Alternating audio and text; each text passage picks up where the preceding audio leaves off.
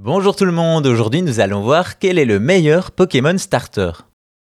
S'il y a bien une question qui a hanté des millions de joueurs, c'est bien celle du starter de Pokémon rouge et bleu, Carapuce, Bulbizarre ou Salamèche, un choix cornélien. Si vous avez déjà joué à un jeu de la série principale Pokémon, vous savez qu'au début de l'aventure, vous pouvez choisir votre premier compagnon parmi trois types, plante, eau et feu. Évidemment, on a tous notre préféré selon des critères très personnels. Certains vont prendre le plus fort, d'autres celui qui peut apprendre le plus d'attaques, ou certains vont tout simplement choisir le plus mignon.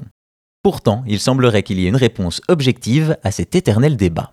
En effet, que ce soit dans la communauté des fans ou du côté des scientifiques, nombreux sont ceux qui se sont penchés sur la question, chiffre à l'appui. Tout d'abord, Carapuce, Salamèche et Bulbizarre sont comparés du côté de leurs statistiques de combat en considérant leurs évolutions et leur type.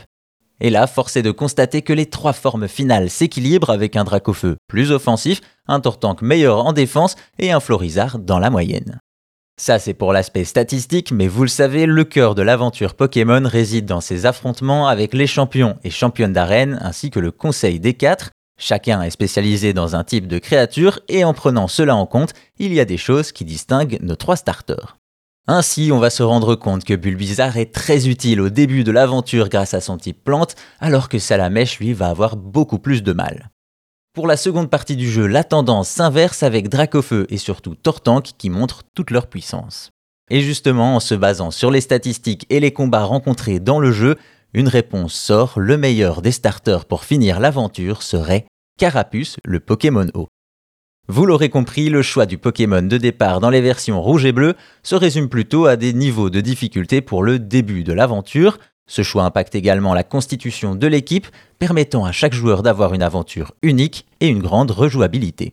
Un choix des développeurs qui n'est certainement pas le fruit du hasard tant c'était important pour Satoshi Tajiri, créateur de la série.